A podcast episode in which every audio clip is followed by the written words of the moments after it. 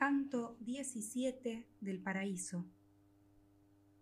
Como el que fue a Climena para asegurarse de aquello que contra él había oído, lo que ante el hijo hace prudente al padre.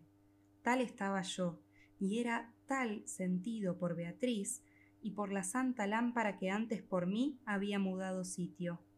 A lo que mi señora, manda fuera la llama de tu deseo, dijo, para que venga bien signada por la interna estampa no porque nuestra conciencia crezca por tu hablar, sino para que te hagas a decir la sed que otros apagan.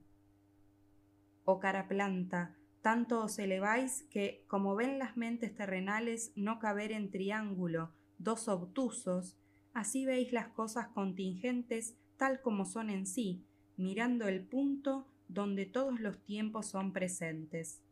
Mientras iba con Virgilio junto, subiendo el monte que las almas cura, y descendiendo aquel mundo difunto, dichas me fueron de mi vida futura palabras graves, y aunque me sienta tetrágono a golpes de la aventura, mi voluntad sería contenta de entender qué fortuna se me acerca. La saeta prevista es la más lenta. Así dije a aquella luz misma que antes había hablado, y como quiso Beatriz, mi confesión estuvo hecha no con ambajes en que el necio se embiscaba antes que fuese muerto el cordero que quita el pecado, sino con claras palabras y preciso latín respondió el amor paterno, en su sonrisa oculto y manifiesto. La contingencia que fuera de cuaderno de tu materia no se extiende, está pintada en el presente eterno. Necesidad, empero, allí no entiende sino como en la mirada se refleja la nave, aguas abajo en el torrente. De allí, tal como llega a oreja dulce armonía de órgano, me viene a la vista el tiempo que te llega. Como se fue Hipólito de Atenas por la despiadada y pérfida madrastra, tal de Florencia tu partir se aviene. Esto se quiere, y esto lo buscan, y pronto lo habrá hecho quien lo piensa, donde a Cristo día y noche tranzan. La culpa seguirá a la parte ofensa gritando, como suele, pero venganza dará testimonio al ver quién la reclama. Tú dejarás cada cosa dilecta y tan querida. Esta es la flecha que el arco de exilio antes lanza. Tú probarás cómo sabe a sal el pan ajeno y cómo duro cala bajar y subir otras escaleras. Y lo que más te grabará la espalda será la compañía tonta y malvada con la que caerás por esa cuesta, que será ingrata, loca e impía contra ti, pero enseguida ella, no tú, tendrá roja la sien. De su bestialidad, su procedimiento será la prueba. Así te sabrá bueno haber hecho partido de ti mismo. Tu primer protector y posadero será la cortesía del gran lombardo que en su escala lleva el santo pájaro. Él te dará tan buen resguardo que en el hacer y pedir entre los dos será pronto lo que entre otros tardo.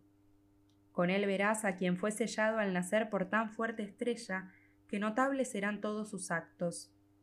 No está la gente aún despierta por la corta edad, que sólo nueve años han girado en su torno estas esferas.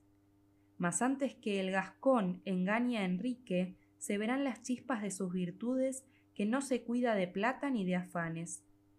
Su magnificencia conocida será también, y sus enemigos no podrán tener la lengua muda en él espera y sus beneficios. Por él será cambiada mucha gente, mudarán condición ricos y mendigos, y te llevarás en la mente esto de él, y no lo dirás. Y dijo cosas increíbles a quien lo oyese. Y agregó, Hijo, estas son las glosas de lo que te fue dicho. Esta es la insidia que tras de pocos giros está oculta.